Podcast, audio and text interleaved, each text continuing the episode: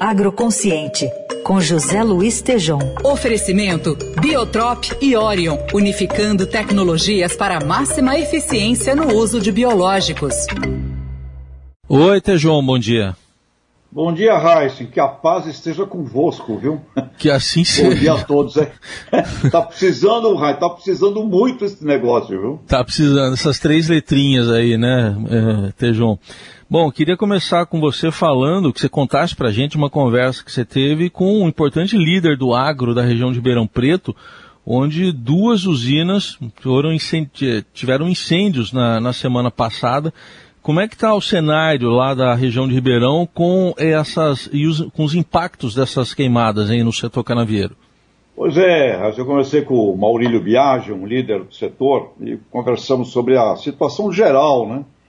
E nós, em função do clima, da seca e da geada, nós devemos perder cerca de 100 milhões de toneladas de cana-de-açúcar nessa safra, sem considerar Norte e Nordeste.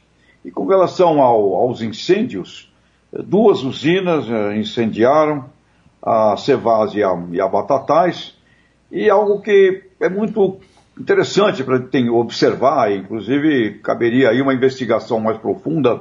Ele me disse que os dados do sindicato lá de Ribeirão a, a, informam que 80% das causas dos incêndios são ou por imprudência barra ignorância ou propositais, né?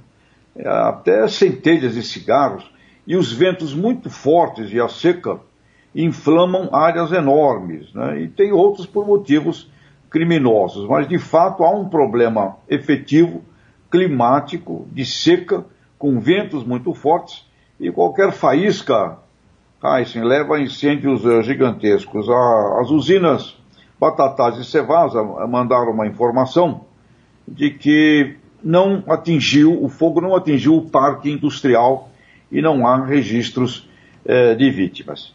E, Raíssa, essa é a notícia preocupante, não só do setor aí canavieiro, mas de todo o bioma cerrado. E a notícia interessante e positiva do setor sucroenergético é a geração de bioeletricidade. Houve, houve neste ano um crescimento, uma oferta de bioeletricidade eh, desse setor equivalente a 16% de toda a geração de Itaipu em 2020.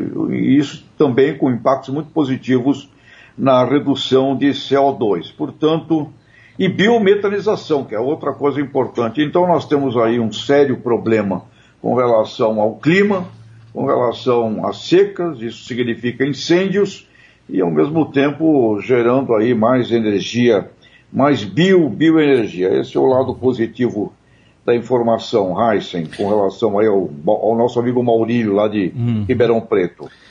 Ainda bem, mas eu queria que você abordasse ainda, Tejão, por favor, a coluna que saiu no Estadão deste domingo do ex-ministro da Agricultura, Roberto Rodrigues, e ele fez lá um, um alerta para os riscos climáticos, também de surgimento de doenças, dizendo que o cenário vai exigir do Brasil, além de estratégias ambientais para o clima, uma diversificação de dependências, tanto de produtos quanto de mercados e, que são clientes. Queria uma análise sua sobre o que disse, o que escreveu o ministro, o ex-ministro Roberto Rodrigues. O ex-ministro Roberto faz um alerta muito importante, por isso eu comecei hoje aí com que a paz esteja convosco, né? Porque uh, duas vacas, né? Um exemplo que ele dá, duas vacas, uma em Minas, uma em Mato Grosso, com a vaca louca atípica, né? Ok, atípica, resolvida, etc. Mas ele levanta, imagina se essas duas, esses dois animais eh, não fosse a vaca louca atípica, fosse atípica. O que aconteceria com a pecuária brasileira? O que aconteceria?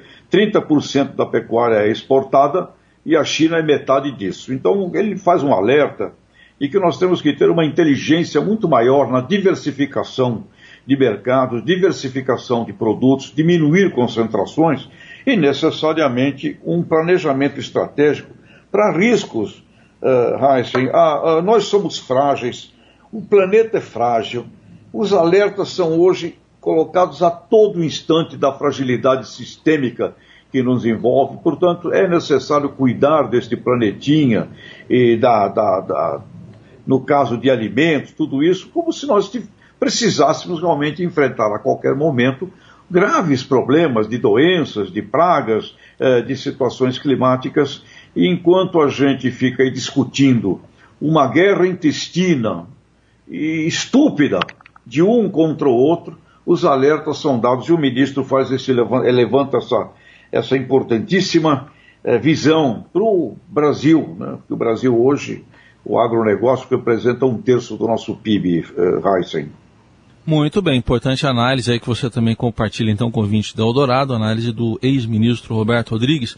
Tejon está com a gente às segundas, quartas e sextas com a coluna Agroconsciente. Tejon, obrigado. Até quarta. Abraços a todos, obrigado.